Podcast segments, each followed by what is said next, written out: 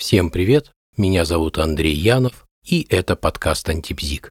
Недавно прочитал, что в браке счастлива только каждая четвертая пара. Честно скажу, не знаю, верная ли это статистика, но вот то, что несчастных пар достаточно много, это факт.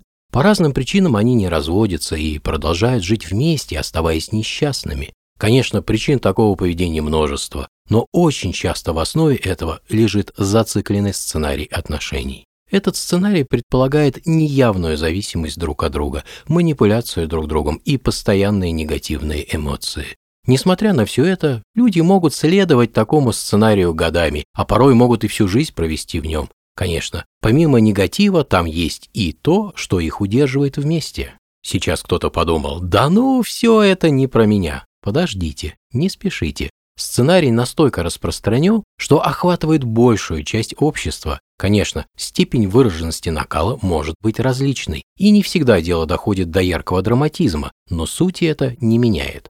Но если не перестать следовать этому сценарию, то, скорее всего, будет невозможно построить действительно счастливые отношения. Что это за сценарий? О чем идет речь? В далеком 1968 году психоаналитик Стивен Карпман описал три социальные роли, которые сменяются друг другом. Что это за роли? Преследователь, жертва и спаситель. Впоследствии данная модель отношений была названа треугольником Карпмана. Участники треугольника искренне верят в благородность своих намерений и не замечают скрытые мотивы своих действий. Также все участники треугольника по очереди проигрывают каждую из трех ролей. При этом у каждого из них есть и своя излюбленная роль. Но вот важно то, что роли постоянно сменяются. Давайте рассмотрим бытовую ситуацию. Муж – мужчина, обладающий социальным статусом и не обделен вниманием женщин. Жена – ревнивая домохозяйка, постоянно подозревает мужа в измене. Всякий раз при наличии подозрений закатывает ему сильнейший скандал, Муж не хочет разводиться с ревнивой женой, но и терпеть дома истерики сил у него нет. Поэтому он идет к своему другу, который к тому же еще и семейный психолог. Муж просит у него профессиональный совет, обещая беспрекословно следовать ему, так как это, как он считает, его последняя надежда. Давайте посмотрим, что произошло. Муж в данной истории – жертва. Жена выступает в роли преследователя. Жертва ищет спасителя и обретает его в лице друга-психолога. При этом жертва не пытается решить свои проблемы самостоятельно и хочет перенести ответственность за их решение на данного психолога. Если у жертвы это получится, то возникает треугольник Карпмана. Что происходит далее? Муж изливает душу психологу, тот дает ему профессиональный совет, но мы же знаем, что хорошие психологи советов не дают.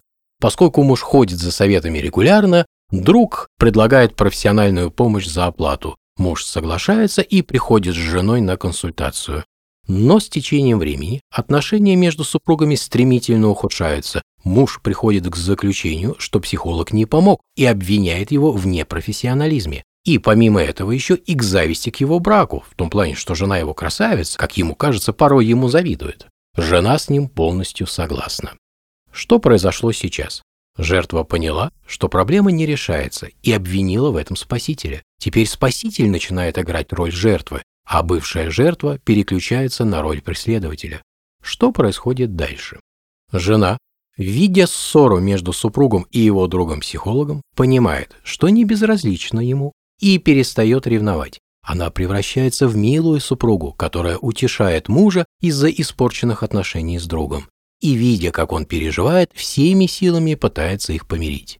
Как мы видим, бывший преследователь теперь играет роль спасителя. Все три участника обменялись ролями. Как вы догадываетесь, история эта будет повторяться вновь и вновь. Безусловно, она может иметь различные вариации, но суть ее будет оставаться неизменной.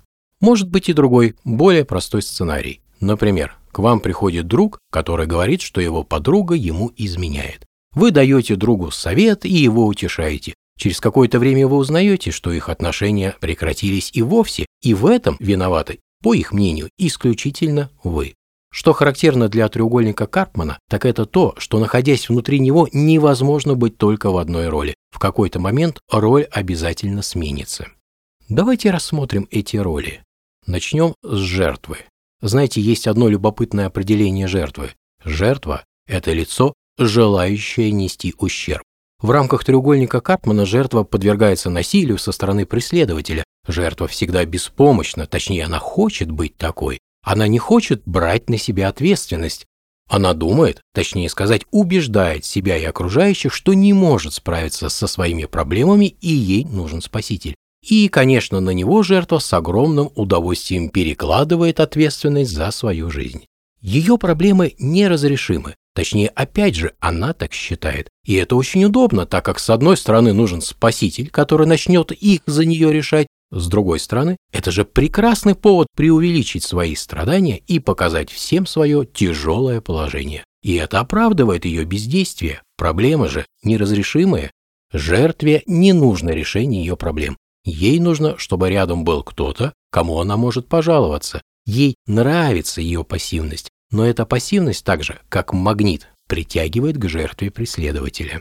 Преследователь очень любит власть и давление на других людей. Он обожает доминировать. Ему нужна даже просто необходима жертва, но очень часто за желанием доминировать скрывается обиженный и растерянный ребенок, который сам когда-то подвергался насилию. Стремление к власти у преследователя часто является компенсацией своего внутреннего состояния. Преследователь не считает себя злодеем и не берет на себя ответственность за свои действия. Он считает, что жертва вполне заслуживает соответствующего отношения. На помощь жертве спешит спаситель. Для него наличие жертвы так же желанно и необходимо, как и для преследователя. Ведь если не будет жертвы, то некого будет спасать, и тогда его роль потеряет всякий смысл. На первый взгляд кажется, что спаситель преследует благородную цель, на самом деле его мотив – самоутверждение. Спасая жертву, он повышает свою значимость, самооценку и самоуважение. Ему и есть чем гордиться и за что себя уважать. И тут вступает в силу закон рынка. Знаете, производителю невыгодно производить товар, который долго служит. Было бы экономически выгодней, чтобы он ломался, но не сразу, а через определенный запланированный промежуток времени. Так вот и спасителю невыгодно раз и навсегда решать проблему жертвы. Любопытно, что в рамках этого драматического треугольника спасителя никто не просит спасать. Он буквально принудительно спасает жертву. И в этом состоит разница между ролью спасителя в данном драматическом треугольнике и ролью человека, который на самом деле хочет для кого-то сделать что-то доброе. Как я уже говорил, люди, находящиеся в этом треугольнике, обмениваются ролями. Так спаситель может превратиться в жертву, жертва в преследователя, а преследователь в спасителя.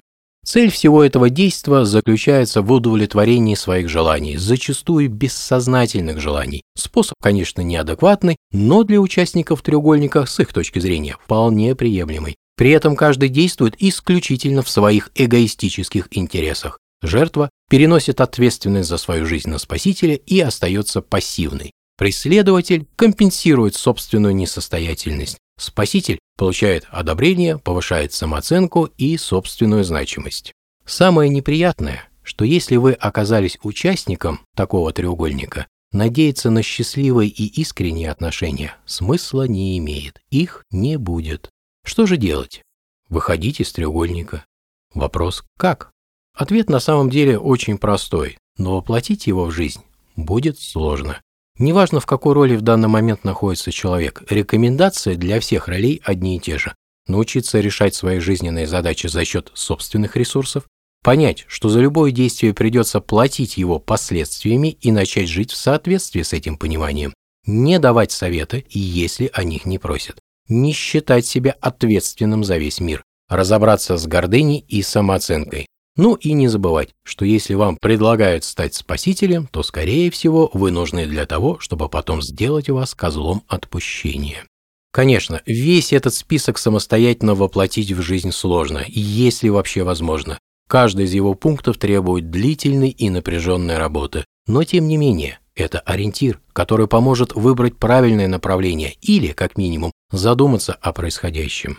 И, конечно, Перед тем, как начать действовать, всегда необходимо задать себе один простой и очень важный вопрос. Зачем я это делаю?